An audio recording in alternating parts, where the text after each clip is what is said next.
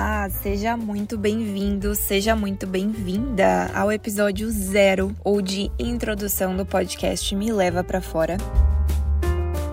Aqui vamos falar de como fazer mestrado, doutorado e pós-doutorado no exterior. A gente vai falar de vida fora do Brasil, opções de carreira para acadêmicos e basicamente do que, que vocês quiserem que eu fale. É, se você caiu aqui de paraquedas, deixa eu me apresentar. Eu sou Maria Eduarda Kraus, mas pode me chamar de Duda. Eu sou de Blumenau, Santa Catarina. Cursei biotecnologia na PUC do Paraná, então me mudei para Curitiba durante a faculdade e depois engatei um doutorado direto na University of Manchester, na Inglaterra. Depois de terminar o doutorado, eu fui contratada para um pós-doc no mesmo departamento, fiquei por mais dois anos lá. Depois disso, me mudei para o Canadá por um tempo e depois é, para os Estados Unidos. Também já morei na França por um ano e pouquinho, onde eu fiz um semestre é, da graduação e um estágio também em uma empresa no, na época da graduação. No período que eu morava em Manchester, ou Manchester, né?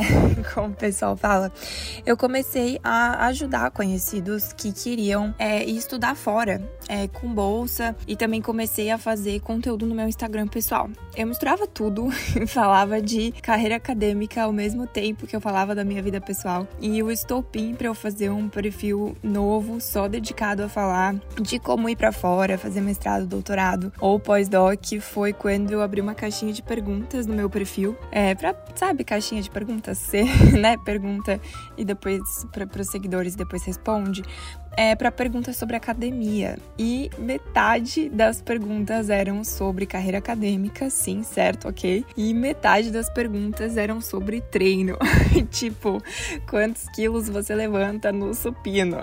aí, é, assim, aí eu percebi que alguma coisa tava errada, né? Então, assim, em 2020 nasceu o Me PhD, ou MEPHD, o meu Instagram, que é só dedicado ao assunto, mas que eu também conto um pouquinho da nossa vida vida, né, minha do meu marido, trago algumas coisas que ninguém perguntou. E sim, o nome MEPHD pode ser tanto de Maria Eduarda PHD quanto de eu PHD em inglês, por isso a escolha.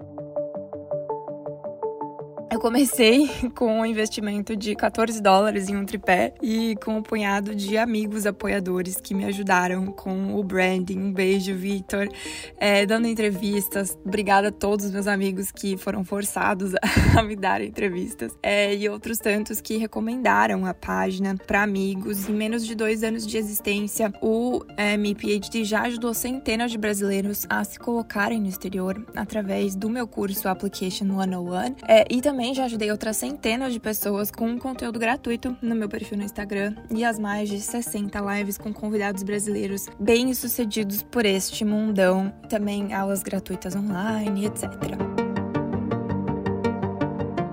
Eu percebi é, durante essa jornada aí que algumas das limitações para os brasileiros aplicarem para fora, né, se candidatarem para vagas fora, eram dúvidas ou insegurança simples, como achar que por ter feito o treinamento, né, o mestrado, o doutorado no Brasil, é, o currículo não ia ser suficiente, ou que o inglês precisava ser perfeito para ir para fora, ou que só consegue ir para fora quem estudou em federais.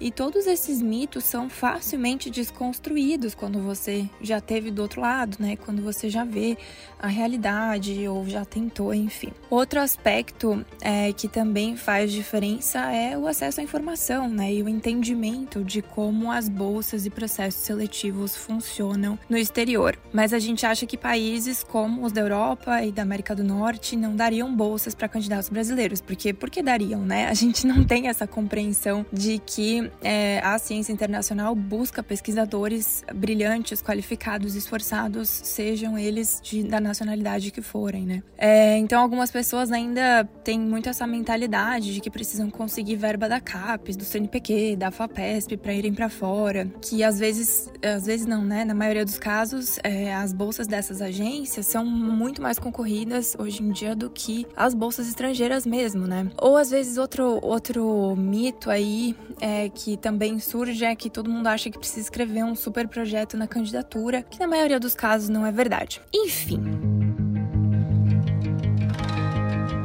Esse trabalho de divulgação de bolsas e direcionamento para aplicantes da pós-graduação e pós-doc tem me trazido é, um senso de realização e de dever cumprido enorme. É, realmente me faz muito bem. Eu fico muito feliz com o resultado de vocês. Eu fico extremamente, me sinto extremamente realizada por fazer uma pequena parte aí, ter uma pequena contribuição no sucesso de tanta gente incrível. E vendo brasileiros talentosos realizando sonhos e sendo reconhecidos e bem remunerados para fazer pesquisa fora do Brasil. Mas ao mesmo tempo que esse meu trabalho é extremamente recompensador, ele é um pouco amargo, né? É, eu preferia estar tá incentivando as pessoas a desenvolverem as suas carreiras acadêmicas no Brasil e apoiando a ciência brasileira ao invés de incentivar a fuga de cérebros, estou colocando aqui entre aspas, porque não acho a expressão adequada.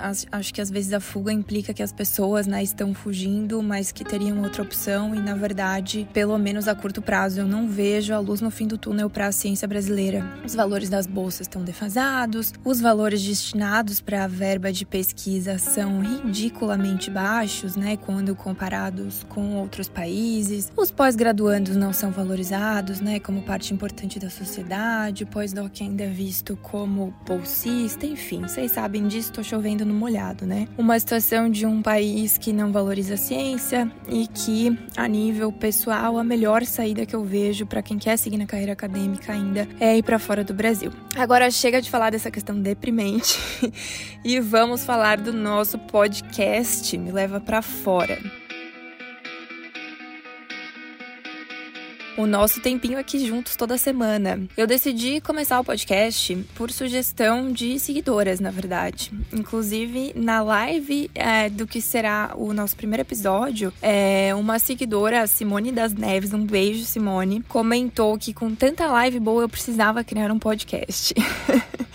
Obrigada pela sugestão, aquilo ficou remoendo na minha cabeça e logo depois eu decidi que realmente ia ser muito útil, até porque eu sou uma super consumidora de podcast. Eu amo o formato, eu amo poder acelerar, né? É, apesar de que eu falo rápido, mas imagino que você deve estar ouvindo acelerado, me conta lá no Instagram depois. Eu amo poder ouvir enquanto eu caminho, dirijo, me exercito, enquanto eu faço algo em, algo em casa. Mas claro que eu procrastinei a ideia por quase um ano, porque eu não tinha experiência nenhuma nessa parte técnica, né? Porque, sei lá, às vezes a vida atropela os nossos planos, por mais legais que eles sejam, quando a gente não faz deles uma super prioridade. Então, é, nesses episódios iniciais do podcast, uh, vamos começar trazendo algumas das lives mais comentadas do perfil e também é, as que a qualidade de som e conexão permitiram que a gente traga elas para cá, né? Porque também tem essa questão. É, mas eu também tô aberta a sugestões, como tudo que eu faço, né? O Instagram, os meus cursos, agora aqui o Me Leva para fora também. É, são vocês que mandam e a nossa comunidade que decide o que é relevante, o que, que vocês querem aprender ou discutir, tá? Então, o que você quiser ouvir, me fala lá no me.phd no Instagram, que eu estou aberta a sugestões de pauta. Com isso, vamos encerrar esse episódio zero. Espero que você tenha gostado de ouvir essa breve introdução sobre o Me PhD e uma ideia do que será o nosso podcast. Não deixe me acompanhar no me.phd no Instagram e no MEPHD no YouTube e espero vocês aqui na semana que vem. Um abraço!